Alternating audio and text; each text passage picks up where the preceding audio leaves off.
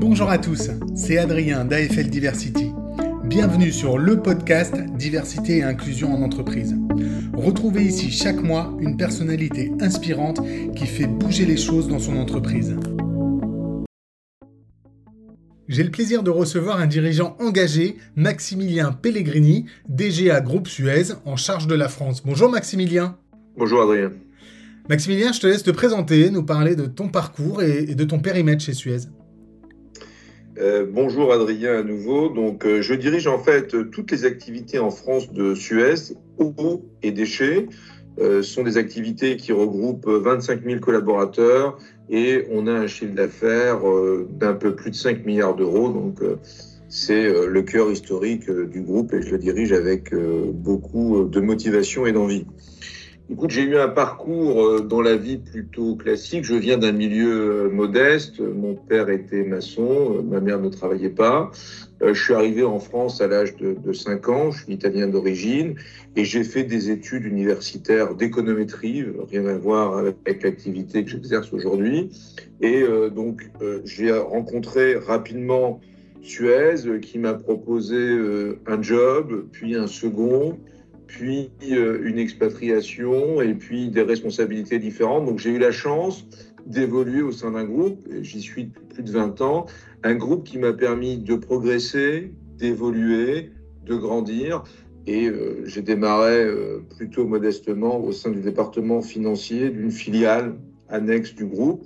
Et je dirige aujourd'hui les activités donc en France de Suez. Donc je suis très heureux d'avoir pu grandir au sein de ce groupe.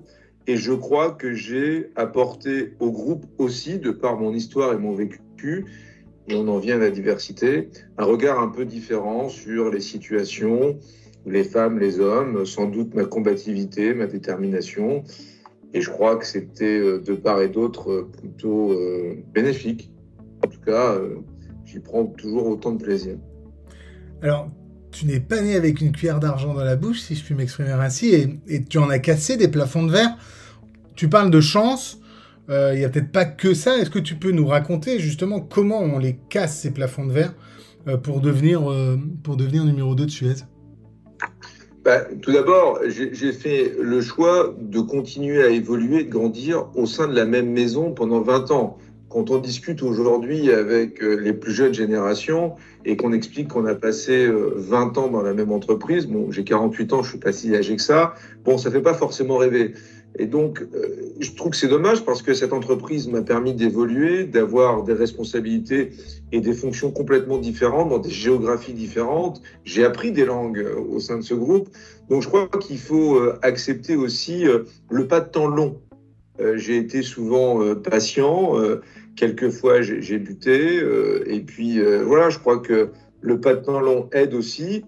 Là aussi, je ne sais pas si ça va motiver euh, les jeunes qui nous écoutent, mais il faut travailler dur aussi. Il faut être curieux et passionné de ces métiers.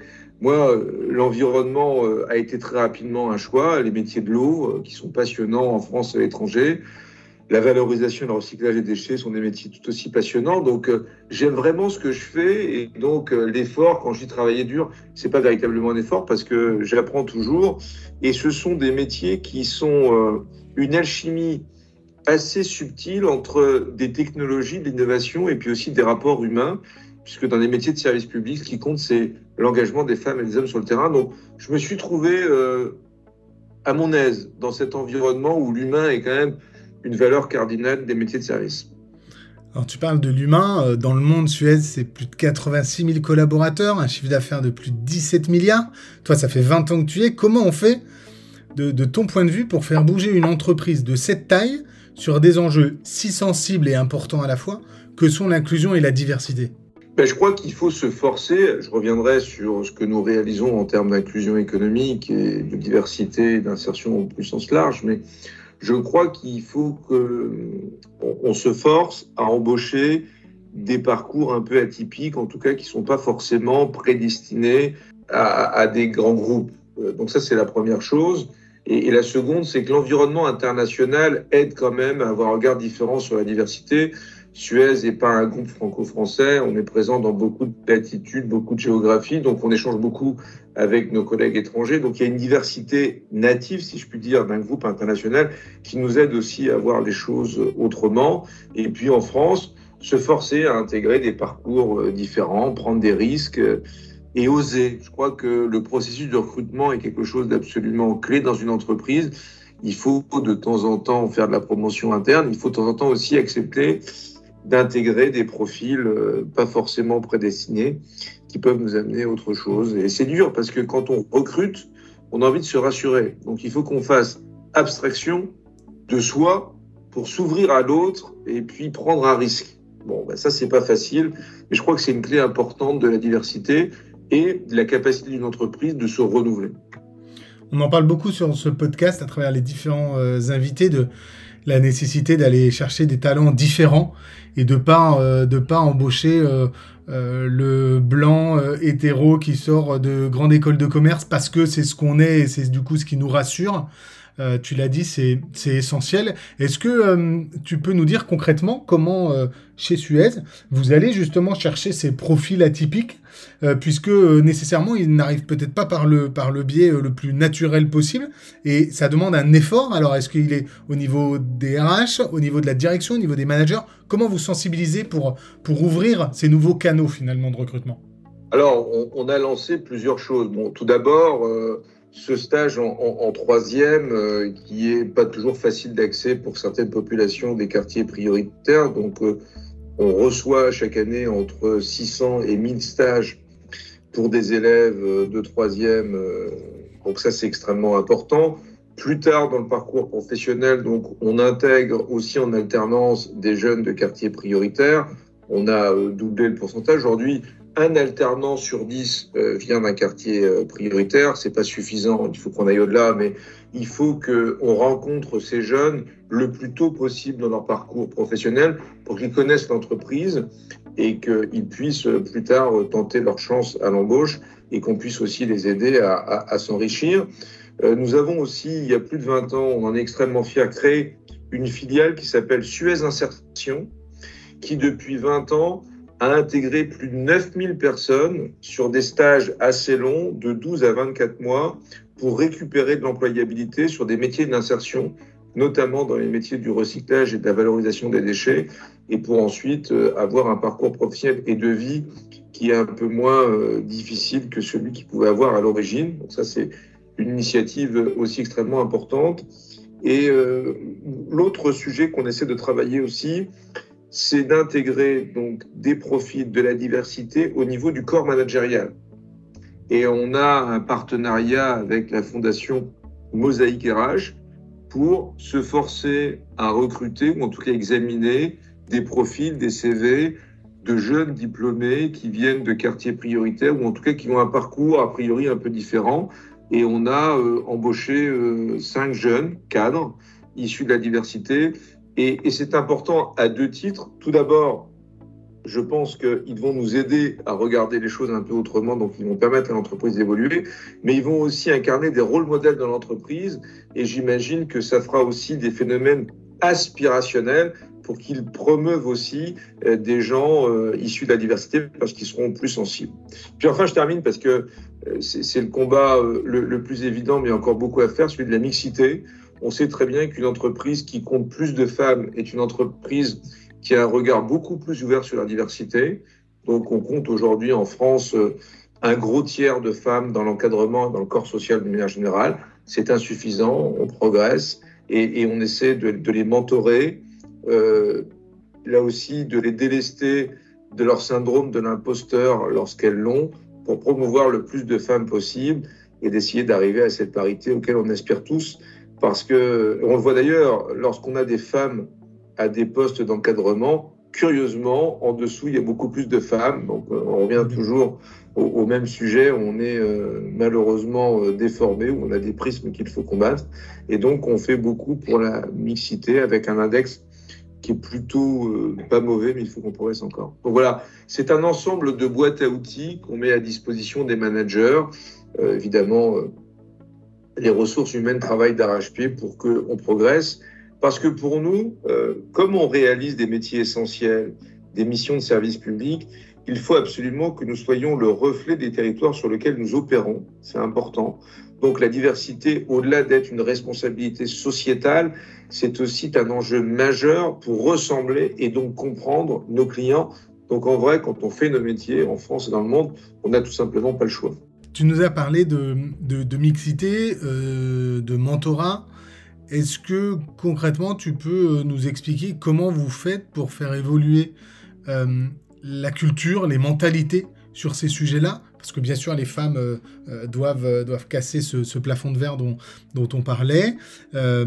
quand elles sont là sur des postes à responsabilité, elles engagent plus de, plus de femmes dans les équipes. Comment on réussit à faire évoluer les mentalités des hommes sur ces sujets-là? Est-ce que ça passe par, par de la formation, par de la sensibilisation par, Tu parlais de rôle modèle, c'est important. Il y, en a, il y en a beaucoup chez Suez? Oui, je, pense qu'il faut aider évidemment euh, les femmes à ce que se sentent euh, à, l'aise, qu'elles aient confiance en elles et qu'elles euh, ne doutent pas trop. Moi, c'est quelque chose que j'ai appris d'ailleurs en tant qu'homme qui manage des femmes. Souvent, lorsqu'on a un, un, homme en face de soi et qu'on veut le promouvoir, bon, ben, il accepte assez rapidement et puis il faut plutôt le brider que le pousser. Et lorsqu'on a une femme en face de soi qu'on veut promouvoir, bon, ben, elle se pose souvent beaucoup de questions euh, légitimes, euh, tout à fait pertinentes. Et là, euh, le rôle du manager, qu'il soit homme ou femme d'ailleurs, lorsqu'on veut promouvoir une femme, c'est plutôt de, de, lui donner confiance et de la pousser. Parce que elle voit plutôt les compétences qui lui manquent et pas les atouts qu'elle a pour réussir. Et je caricature, mais un homme a toujours tendance, souvent, pardon, tendance à l'inverse, à miser sur ses atouts et pas voir forcément euh, ses faiblesses. Donc là aussi, on voit bien que le manager, il a un rôle à jouer et au travers de ces programmes de mentorat dont je parlais, où des femmes mentorent des femmes, des hommes mentorent des femmes, eh bien, on prend plus compte, justement, dans une relation un peu plus euh, intime, euh, privilégiée, quels sont les blocages et comment nous, en tant que patron, manager, on peut aider et accompagner ces femmes à ce qu'elles aient plus confiance en elles, parce qu'il leur manque rien en vrai, pour qu'elles puissent euh, prendre leur envol et prendre des responsabilités plus importantes. Et d'ailleurs, moi, je suis très très fier euh, des promotions de, femmes qui doutaient beaucoup et finalement qui se révèlent être des, des patronnes exceptionnelles. Donc, euh, c'est une grande satisfaction. Super, merci de rappeler que c'est effectivement la responsabilité de, des hommes, des managers, que de mettre ces femmes dans, dans, les bonnes conditions et de leur donner confiance évidemment. Est-ce que tu peux, euh, Maximilien, nous parler du réseau d'ambassadeurs inclusion et diversité? Il est assez extraordinaire. Je crois qu'il y a plus de 400 personnes dans le monde. Euh, finalement, comment, comment ça marche ce réseau et, quelles sont ses missions?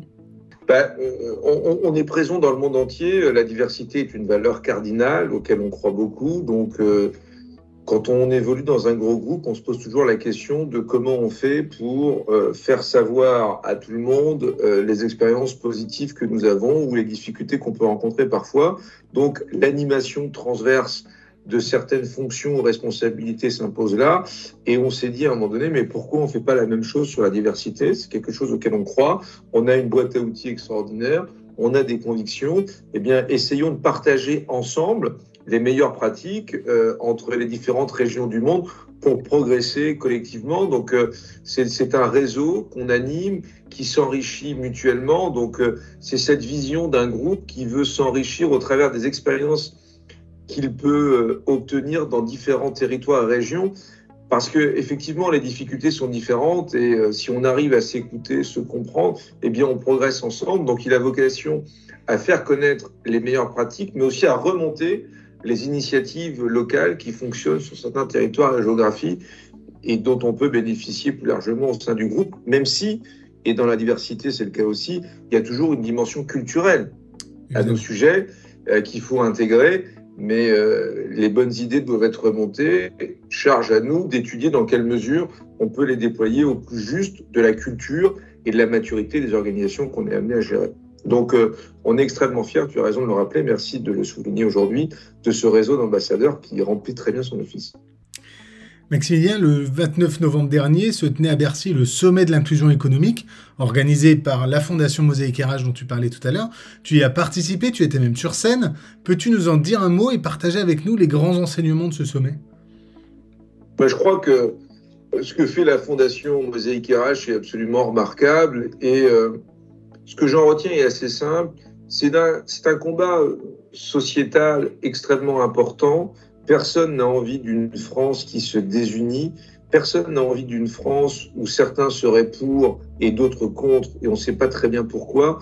Donc on sent bien qu'il faut que euh, arrive à, à s'unifier à nouveau et qu'il faut qu'on prenne ce sujet de la diversité, de l'inclusion économique de manière collective.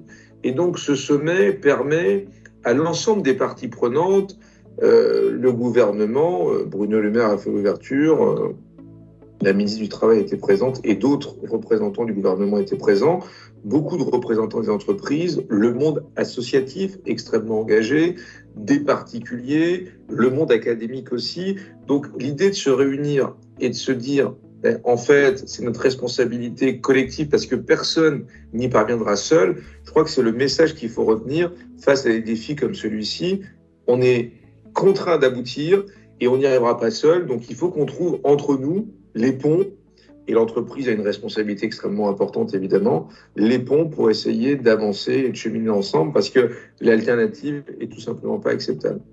Et, et, l'autre sujet, parce que euh, j'ai eu la chance de rencontrer euh, des jeunes issus de la diversité avec beaucoup de talent et je repars avec une bouffée d'oxygène absolument incroyable et, et l'envie d'aller encore plus loin et plus vite de manière à ce que Suez puissent bénéficier de tous ces talents qui, quelquefois, sont diplômés, talentueux et sont pas très loin du monde de l'entreprise. Et, ces quelques millimètres euh, qu'il faut franchir pour pénétrer l'entreprise, bah, voilà, il faut qu'on arrive à s'organiser pour leur tendre un peu plus la main.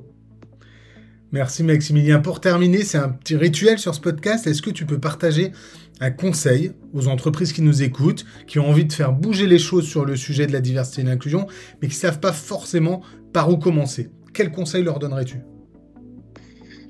C'est difficile. En tout cas, il y a, deux réalités ou, deux vérités auxquelles je me raccroche souvent. Euh, je pense qu'il faut, euh, pour changer les choses, il faut d'abord accepter de se changer soi. Donc il faut accepter de porter un regard euh, quelquefois euh, sévère sur ce qu'on fait. Quand on n'aboutit pas, c'est peut-être qu'on n'a pas tout fait ou tout mis en œuvre. Quand on produit les mêmes résultats, euh, c'est quelquefois on n'a pas changé forcément nos façons de faire. Donc je crois qu'il faut se remettre en cause. Alors il faut avoir des convictions et être déterminé dans ce qu'on fait, mais je crois qu'il faut accepter de se remettre en cause en partageant euh, avec euh, des gens proches, des collaborateurs, peu importe les mécanismes. En tout cas, il faut accepter de se remettre en cause. Ça me paraît extrêmement important pour euh, avancer, évoluer. Et puis, il faut oser. Il, faut oser dans les promotions, il faut oser dans les recrutements. C'est toujours difficile, vous savez, pour un patron, lorsqu'on nomme quelqu'un, lorsqu'on recrute quelqu'un des enjeux sont considérables. Le monde auquel on fait face n'est pas un monde facile il faut délivrer, il faut de la compétitivité, il faut satisfaire nos clients. Mais je crois qu'il faut, euh, faut oser. Et à un moment donné, lorsqu'on a en face de nous un profil, des compétences, euh, un curriculum vitae, ça dit pas tout. Il faut accepter de faire confiance à ce petit, euh, cette petite intuition, cette voix intérieure qui nous dit, bah, finalement, je ne sais pas trop pourquoi, mais je sens que cette personne va convenir. C'est pas toujours simple, mais, mais je crois qu'il faut se faire confiance et, se laisser aller. Et puis, euh, pour terminer, parce que quand on fait tout ça, parfois on se trompe, c'est pas très grave. Voilà, c'est pas très grave, on a le droit de se tromper. Quand on se trompe pas, c'est qu'on n'avance pas beaucoup. Merci Maximilien. Avoir des convictions, se remettre en cause et oser. J'aime beaucoup, on va terminer là-dessus. Merci à toi. Merci beaucoup Adrien. Merci d'avoir écouté ce podcast. J'espère qu'il vous donnera quelques clés pour agir vous-même au sein de votre entreprise afin de la rendre plus inclusive. N'oubliez pas, la diversité est une force.